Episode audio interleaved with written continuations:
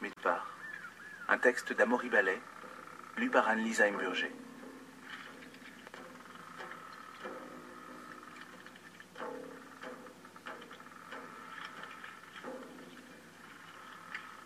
Je regardais Port-au-Prince s'éloigner dans l'aube naissante quand un marin claqua sèchement la porte sur nous. Six jeunes femmes et un continent à l'horizon, l'Europe. Nous avions signé pour travailler dans un hôtel, mais j'avais guère de doute sur notre destination finale. Un bordel clandestin dans une quelconque ville de passage.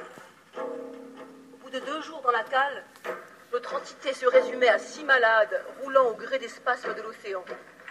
Je ne savais plus si j'étais un être humain, un morceau de la coque du cargo ou un animal prêt à passer à l'abattoir. Les autres femmes me parlaient peu, et la seule chose qui nous réunissait, c'était le froid, qui nous obligeait à nous serrer pour dormir. Un matin, j'ai découvert un livre à moitié pourri, planqué derrière une cuve. Je lisais mal.